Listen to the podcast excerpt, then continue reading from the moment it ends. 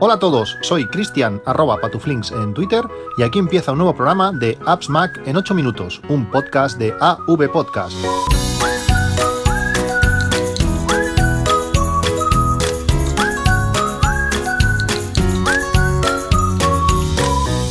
Hola a todos, 13 de noviembre de 2017 y hoy quería hablaros sobre la importancia de las contraseñas. Con la llegada de, del Touch ID, hace ya unos cuantos años, eh, la facilidad para desbloquear eh, ciertas aplicaciones ya para entrar en nuestro, en nuestro iPhone y en nuestro iPad, pero también en otras aplicaciones, facilitó el uso de algunos gestores de, contraseñas. Yo quiero hablaros sobre los tipos de contraseñas, eh, cuáles son las cosas buenas y las cosas malas de cada tipo de contraseña o cada sistema de, generar contraseñas y las aplicaciones eh, que podemos utilizar para gestionar estas contraseñas.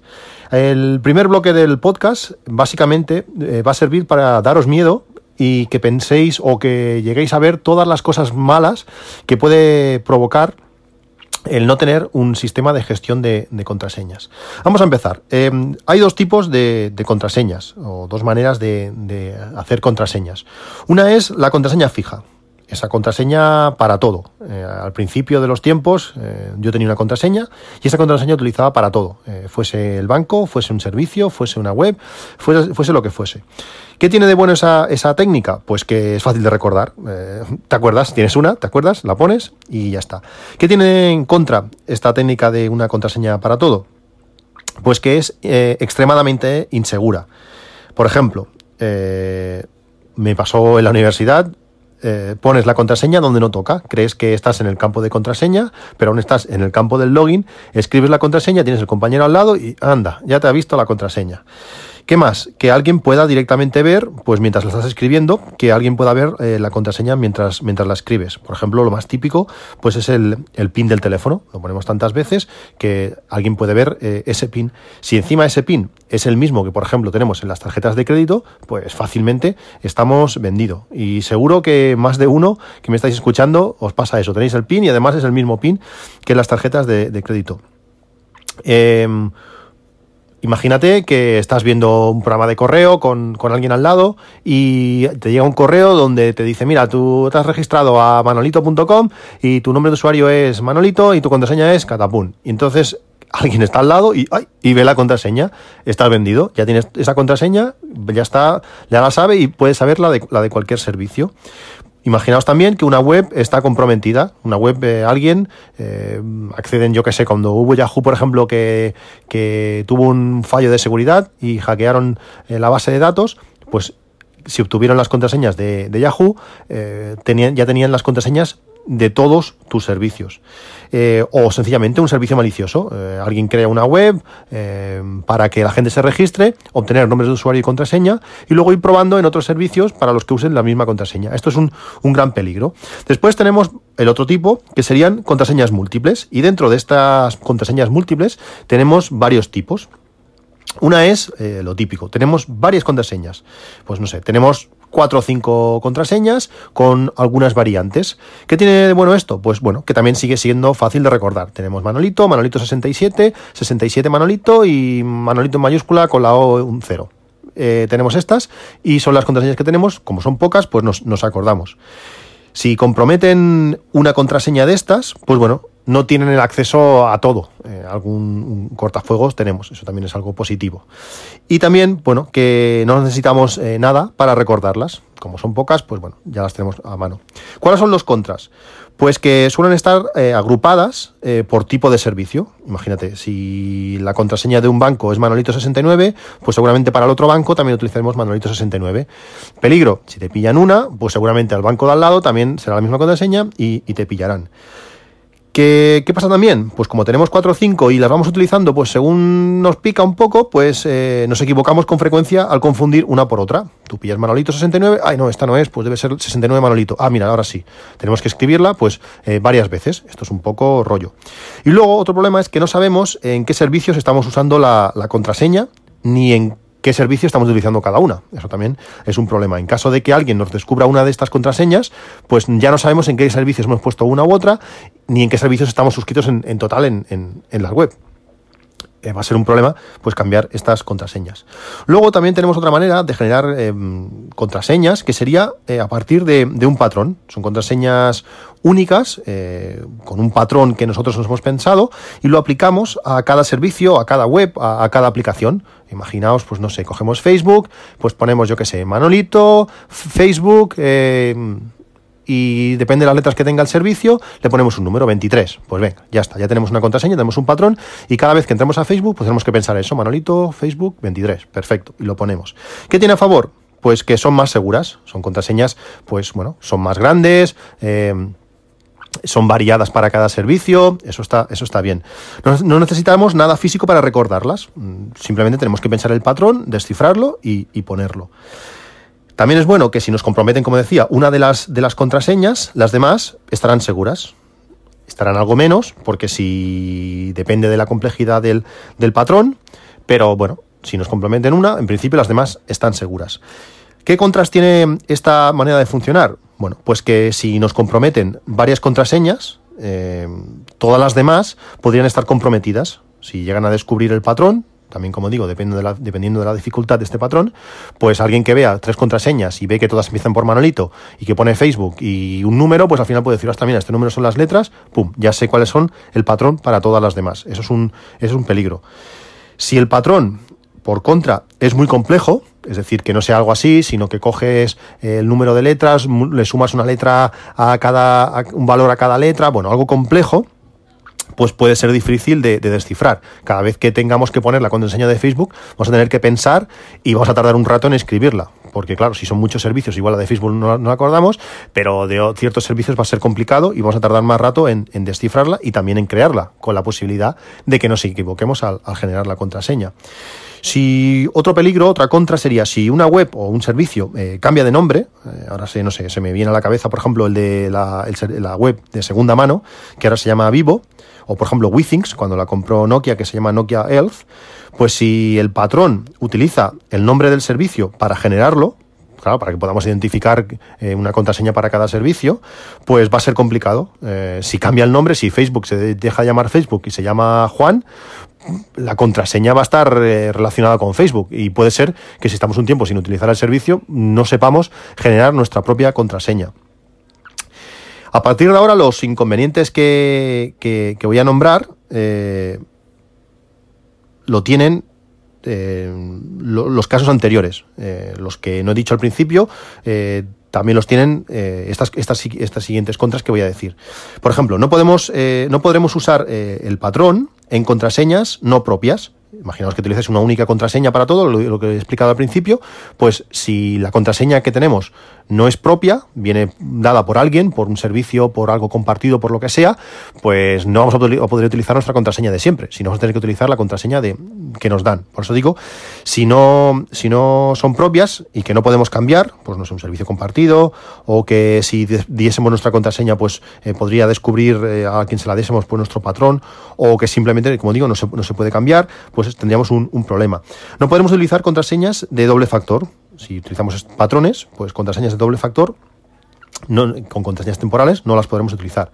En caso de, tener que, acceder un, tercero a esas contraseñas, supongamos, bueno, en caso de un fallecimiento, al final son cosas que pasan, pues lo complica bastante que, otra tercera persona tenga que generar esa fórmula para poder entrar en, en los servicios. En caso de, tener que cambiar la contraseña, hay, por ejemplo, hay aplicaciones o sobre todo servicios seguros de empresa que te dicen, bueno, cada 20 días tienes que cambiar la contraseña. Vale, si tú estás generándola a partir de un patrón, mm, ¿qué nueva contraseña creas? Si el patrón tiene que tener en cuenta la fecha, es posible que, no sepas en qué fecha fue creada y luego no sepas eh, descifrarla.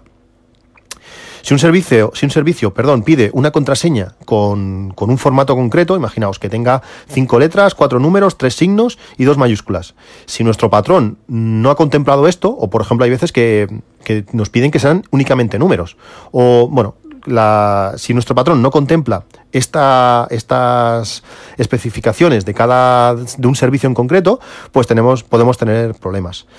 Eh, no es ni rápido ni cómodo introducir este tipo de contraseñas en, un móvil. Además de pensarlas, tenemos que escribirlo en un teclado, eh, bueno, sabemos cómo es, cómo es un móvil. Es fácil que, estando pensando, nos equivoquemos de, de letra. Nos podemos equivocar sabiéndola, pues imaginaos si tenemos que generarla.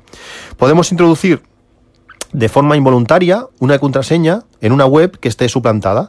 Eh, que, no sea la web legítima, eh, lo que sería un caso de phishing, que creemos que estamos entrando en apple.com y realmente no es, no es de apple.com. Esto ya lo veréis cuando utilicemos aplicaciones de tercero, nos ayudará a evitar este, este caso. Luego existe otro tipo de, contraseñas, que también son múltiples, pero en este caso son generadas de forma aleatoria. Ah, por aquí, eh, para este tipo de contraseñas vamos a empezar primero por las contras. Cuando las, contraseñas son generadas de forma aleatoria, que no tenemos forma eh, de saber cómo se generaron, eh, lógicamente necesitaremos un software, también podemos hacerlo en una libreta, pero no sería nada seguro, necesitaremos un software que gestione estas contraseñas. Si el software eh, deja de ser accesible, pues perderemos todas las contraseñas. Eso es, un problema. Si el software es comprometido, pues lógicamente todas nuestras contraseñas estarán comprometidas. Si el software no está adaptado, pues eh, dada la, mayor complejidad de las contraseñas, pues será más complicado de, introducirlas. Es decir, si el software no está integrado, por ejemplo, en el navegador, pues introducir esas contraseñas va a ser un poco coñazo, tener que ver la contraseña, copiarla de alguna manera, o bueno, o mirar que cómo es la contraseña y escribirla nosotras, nosotros, eso puede ser un, problema. ¿Qué cosas a favor tiene este tipo de, de contraseñas aleatorias? Pues que solamente deberemos recordar una única contraseña para acceder a, las demás. Eh, pero que en, ningún caso estaremos enviando esa contraseña principal pues a las aplicaciones, a los servicios. Por tanto, esa contraseña se quedará siempre local, no viajará a ningún sitio y será algo muy seguro. La mayoría de las contraseñas son de webs y de servicios online. Lo único que, enviamos, como digo, es la contraseña específica para ese único servicio. Eh, una contraseña pues que es compleja y que además que, es segura, porque la, crearemos así. En caso de, ser comprometida esa contraseña, eh, bueno, dejaría seguras todas las demás. Podemos compartir la contraseña con cualquiera o podemos utilizar la contraseña que nos impongan, ya que al gestor de contraseñas pues les le, dará igual guardar una u otra, ya sea generada por nosotros o por un tercero. Podremos cambiar eh, periódicamente las contraseñas si así lo necesitamos, ya que al no depender de patrón, pues le daremos a generar una nueva y la guardaremos. Sabremos en todo momento eh, qué servicios y aplicaciones estamos registrados, porque como esa aplicación llevará el control de todos los sitios que tiene contraseña, pues sabremos en dónde estamos registrados y podremos cambiar la contraseña de, un servicio en concreto si ese servicio pues, ha sido comprometido. El día que Yahoo dijeron Yahoo ha sido comprometido, te vas allí, le pones la contraseña que tenías, generas una nueva más complicada aún y la, y la cambias. Nos podemos adaptar a cualquier tipo de contraseña que cualquier servicio nos pida. Como he dicho antes, pues sean números, sean letras, mayúsculas, signos, como queramos, la longitud que queramos, pues esto software nos permite eh, generarlo. Según, según el software, eh, podremos utilizar contraseñas de doble factor con códigos temporales de acceso. Eh, esto, si, no sé si lo sabéis, pero por ejemplo, cuando utilizas el doble factor en, Google, pues tienes que poner tu nombre de usuario, tu contraseña, y luego además tenemos un código de seis dígitos que va cambiando cada 30 segundos, que esto lógicamente lo hacemos mucho más seguro. Si no tenemos el generador de esos códigos, pues aunque tengamos, aunque sepamos la contraseña, no vamos a poder introducir esa contraseña temporal. Eso lo hace mucho más, mucho más seguro. Se suelen integrar estas aplicaciones en cualquier navegador o sistema e introducir la contraseña es tan fácil como introducir la contraseña maestra. Como digo, ponéis, eh, pones la contraseña maestra, ya ves todas, seleccionas la que es, o la copias y la pegas y ya está, y listo.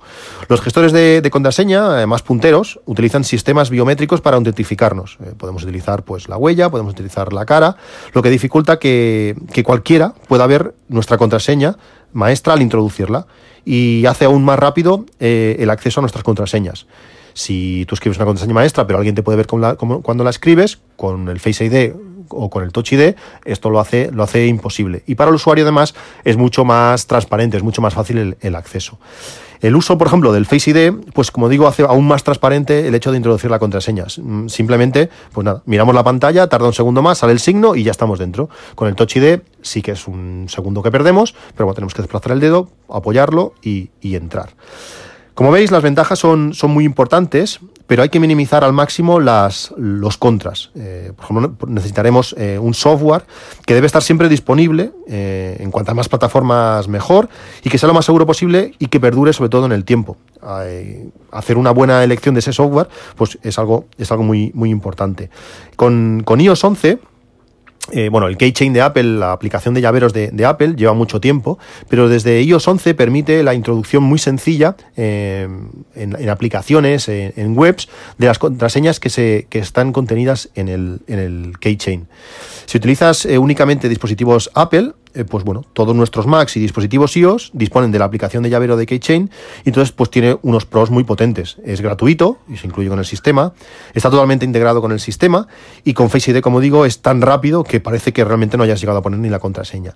Los contras, pues que debes utilizar eh, equipos de Apple para, para todo, solo puedes guardar contraseñas, otras aplicaciones, por ejemplo, guardan otras cosas.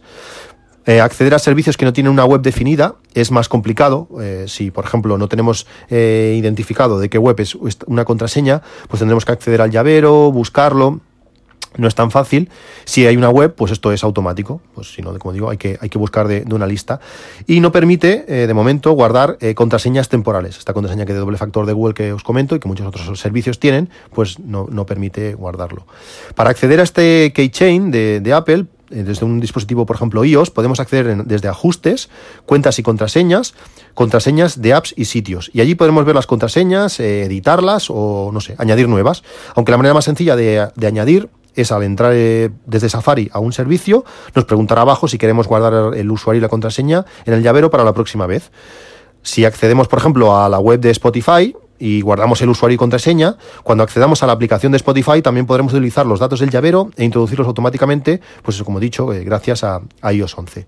Después hay aplicaciones de terceros que tienen por contra, pues que no tienen la integración total que tiene el keychain de, Apple, que en muchos casos o la mayoría no suelen ser gratuitas, que probablemente serán más pedeceras que, que, que, la de Apple, es más probable que pete una aplicación de terceros que, que, la propia Apple, y que hay que tener cuidado cuál elegimos porque pueden ser eh, más inseguras que, la propia Apple. En ese sentido hay que elegir bien.